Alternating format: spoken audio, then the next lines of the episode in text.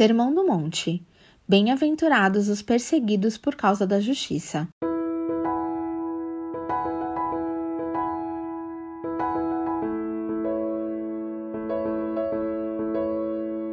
Bem-aventurados os perseguidos por causa da justiça, pois deles é o reino dos céus. Mateus 5:10.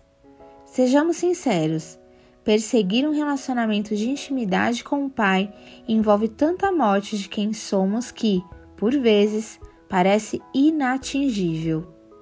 Mas é importante ter em mente que a morte do nosso eu é o que nos possibilita ter acesso a essa proximidade com o Pai que tanto desejamos.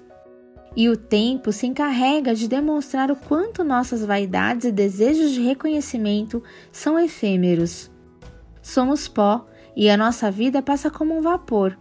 Quando entendermos isso e nossos olhos estiverem voltados para as coisas que possuem valor na eternidade, seremos capazes de suportar a perseguição por causa da justiça, assim como Jesus. Amar ao próximo como a nós mesmos, a ponto de abrirmos mão da prerrogativa de se defender diante da perseguição, é a atitude vivida diante de um único par de olhos. Diria até que só se pode ser vivida com a assistência completa dele, já que tudo começa e termina nele.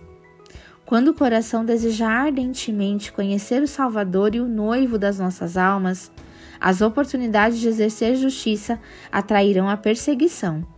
E a perseguição sofrida com correta atitude nos leva para perto do Eterno. Persiga o que é eterno, tendo em mente que sofrerá perseguições por conta da justiça.